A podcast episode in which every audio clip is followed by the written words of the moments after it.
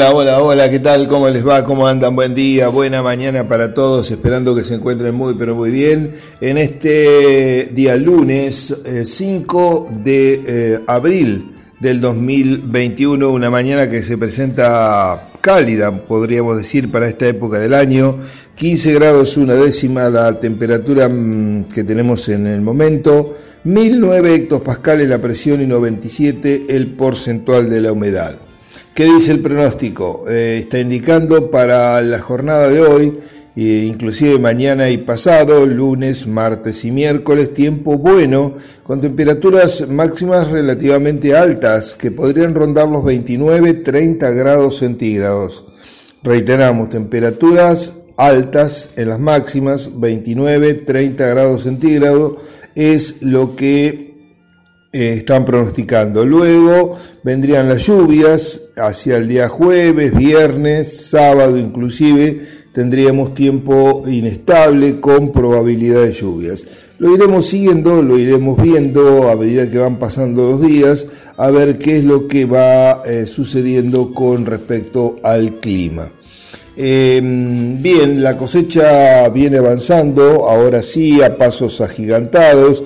Esta semana, estos días que han transcurrido, en Semana Santa se ha trabajado fuertemente, si bien todavía no todos los eh, cultivos están listos, algunos por ahí le falta algún poquito, otros están con eh, humedad de recibo, así que eh, se ha avanzado y seguramente se seguirá avanzando fuertemente en, en lo que mm, resta de esta semana mientras el tiempo lo permita. En general, por lo que hemos estado observando, lo que hemos estado preguntando, los rendimientos, eh, si bien hay, como hemos expresado en algún momento, variabilidad, eh, son buenos. Eh, lo que es maíz y en lo que es soja.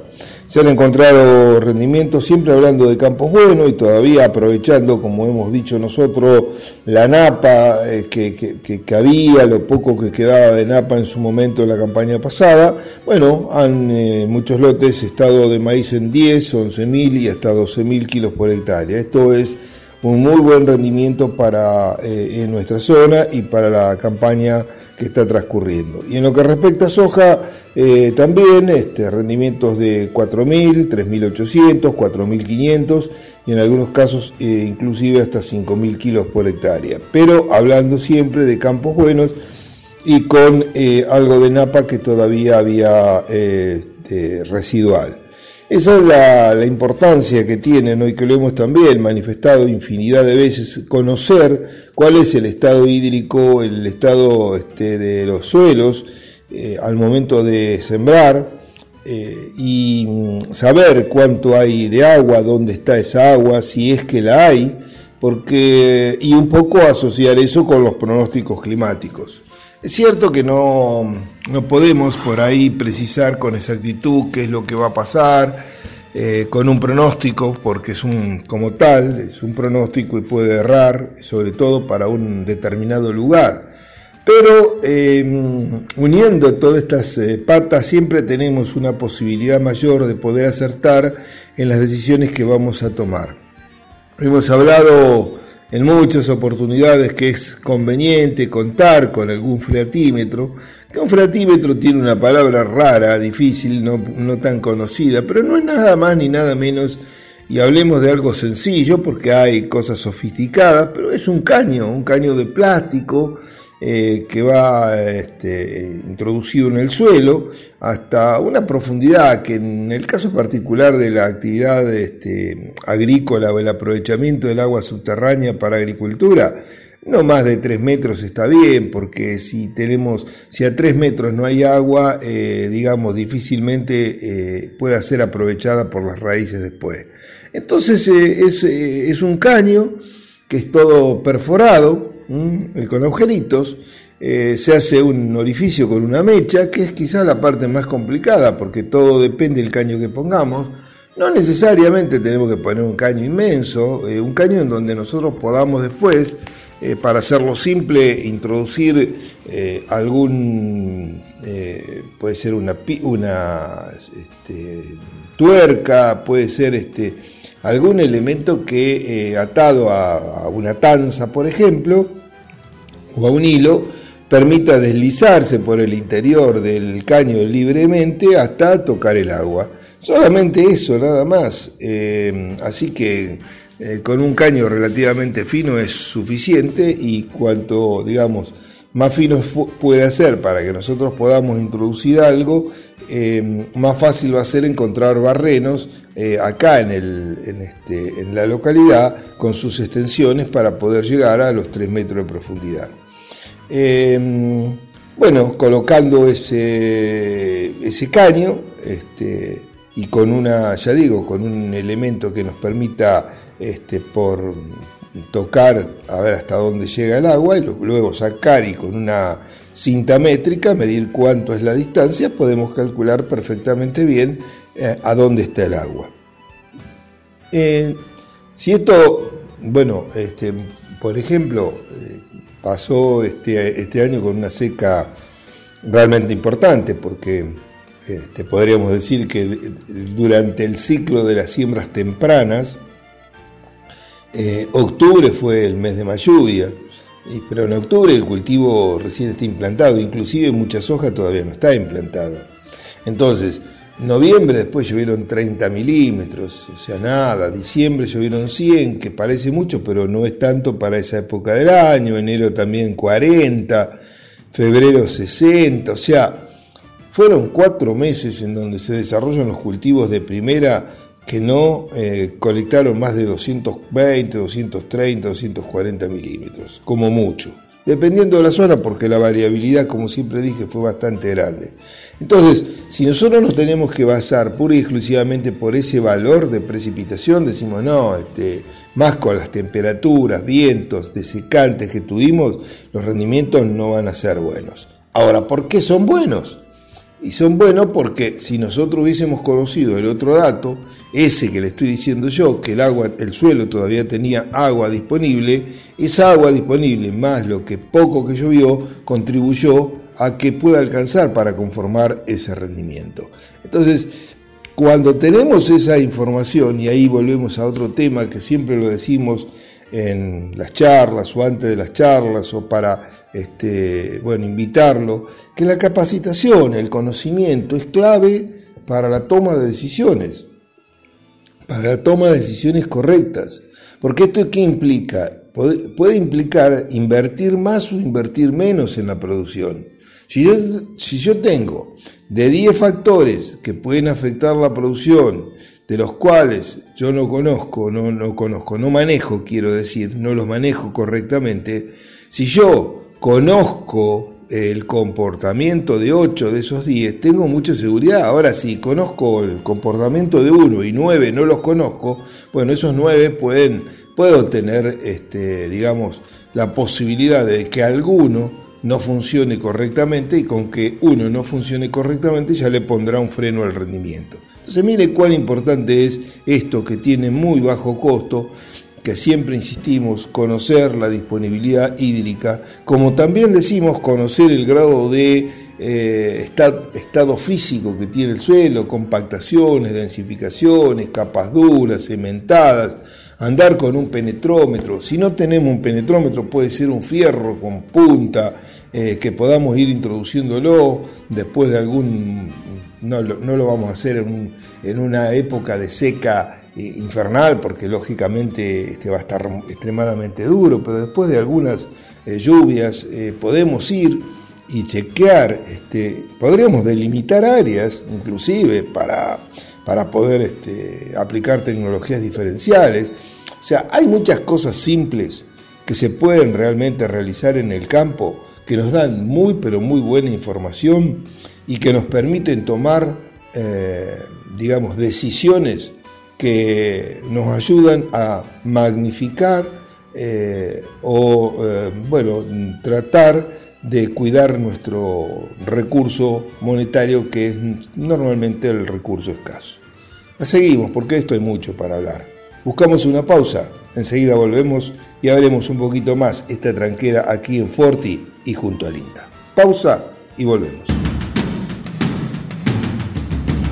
Bien, gracias eh, Gabriel. Continuamos y abrimos eh, de nuevo este último bloque eh, de este día lunes 5 de abril del 2021. Y mm, una noticia em, comenta que Santa Fe sería la primera provincia de la Argentina en producir cannabis medicinal. se encuentran muy avanzados los estudios eh, entre bueno, el gobierno de Santa Fe, dado que el Ministerio de Salud de la provincia de Santa Fe ha avanzado firmemente y está em, con un convenio ya firmado o a firmarse eh, a la brevedad con el INTA, Instituto Nacional de Tecnología Agropecuaria, para poder comenzar a producir aceite de cannabis medicinal mediante el Laboratorio Industrial Farmacéutica LIF, LIF, y así convertirse en la primera provincia del país en producirlo de manera regional.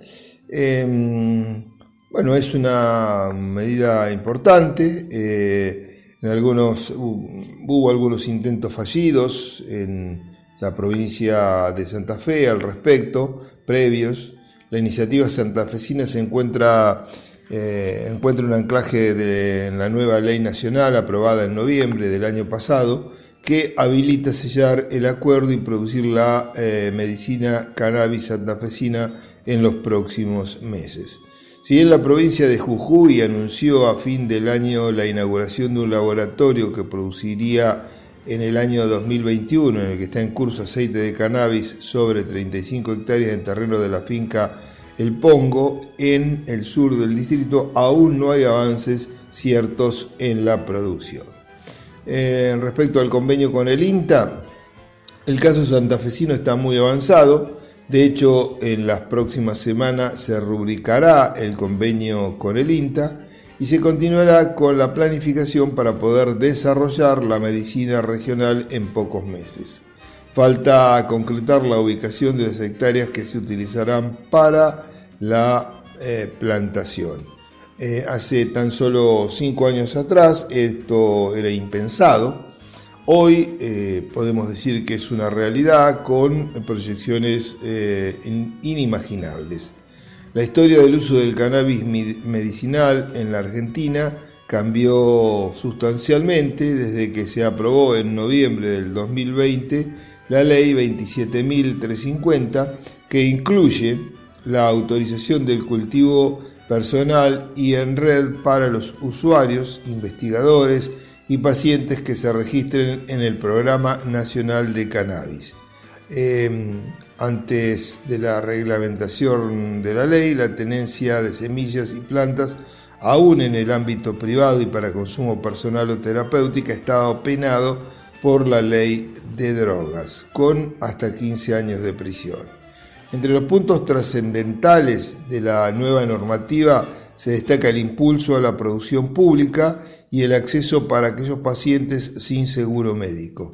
El medicamento se podrá desarrollar mediante los laboratorios nucleados en la Agencia Nacional de Laboratorios Estatales y se distribuirá a través del Banco Nacional de Drogas Oncológicas y Farmacéuticas. Em, el laboratorio que hacíamos referencia, santafesino, el LIF, podrá eh, importar y comprar especialidades medicinales fabricadas en el país, las personas que no cuentan con obra social o seguro privado podrán acceder también a preparados según el, informe que se ha emitido.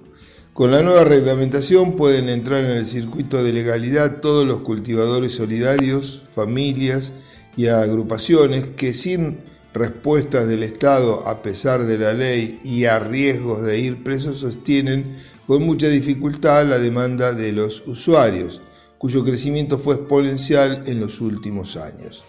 En la provincia de Santa Fe son más de 35 las personas que reciben a través de la obra social IAPOS aceite importado para el tratamiento de epilepsia refractaria que genera convulsiones que duran de 30 segundos a 2 minutos. Con el tratamiento de cannabis medicinal, en algunos casos, se observó la disminución de los episodios de convulsiones en las personas, mejorando su calidad de vida. Esto eh, fue uno de los motivos que eh, llevó a que el Congreso aprobase esta ley. Bueno, veremos a ver cómo, cómo sigue eh, toda esta situación, cómo avanza. Esperemos que, bueno, que lo pueda hacer bien, porque la verdad que, mm, bueno, este, son muchas veces uno este, habla y asocia palabras eh, que son parecidas a situaciones que no tienen nada que ver una con otra. Eh, uno asocia por ahí marihuana, lo asocia a una droga que es de uso nocivo, eh, cannabis también, bueno, lo asocia a lo mismo porque es lo mismo, o sea, como, como nombre de producto, pero no las acciones. Y las acciones, como siempre decimos, todo depende de qué uso y cómo uno usa determinado tipo de cosas.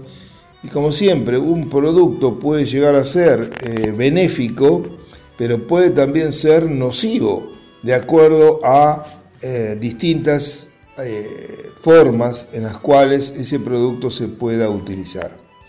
Sin ir más caso, sin ir más lejos, vayamos a, a situaciones del día a día un vaso de vino, por ejemplo, alguien que está acostumbrado a tomar en las comidas, no solamente no es nocivo, sino que por el contrario, sobre todo el vino tinto, por los taninos que dispone, es recomendado por el sector médico para em, el, digamos, el buen funcionamiento de diferentes partes del cuerpo humano, inclusive para eh, eh, gente que ha tenido algún tipo de inconvenientes. Ahora, si en vez de tomar un vaso tomamos una botella, eh, digamos, la buena acción que podría tener algún componente del vino sobre nuestra salud se transforma, por el contrario, en algo nocivo, que nos puede inclusive llevar a la muerte. Entonces, algo de uso diario que lo, consumimos con, normalmente, ¿no? Eh, podríamos poner muchos más ejemplos al respecto, eh, pero bueno, con uno creo que, sobra. En, el caso este concreto del cannabis, eh, usado en forma correcta, y creo que el punto central, me parece a mí, va a estar a este, en todo esto, ¿no? que son los controles, que son las cosas correctas que se deberían hacer para llegar a buen puerto generar un aceite que tenga un uso destinado a la salud humana y no generar productos o a partir de determinados tipos de insumos eh, otros tipos de productos que no cumplan con el rol eh, para el cual eh, fueron legislados. bueno, puede pasar, por supuesto que puede pasar, pero ahí lo que deben primar son los controles correctos para no desvirtuar prácticas que realmente pueden ser eh, de mucha utilidad para la salud humana con prácticas que pueden diezmar eh, la salud humana a largo plazo. Con esto ponemos punto final a esta entrega diaria. Gracias por la atención como siempre. El deseo de que tengan un muy buen día y mañana, si Dios lo permite, nos estaremos reencontrando como siempre a partir de las 7 y 30 aquí en Forti, en el 106.9, aquí en 9 de julio por supuesto, también con su repetidor a la misma frecuencia en Carlos María Naón y en la localidad de Facundo Quiroga, la retransmisión a través de Radio Contacto de Duña 96.9 del dial. Por supuesto, nos encuentra en las distintas plataformas y eh, como forti40fm.com.ar eh, en eh, las páginas de internet. Gracias, buena jornada y hasta mañana.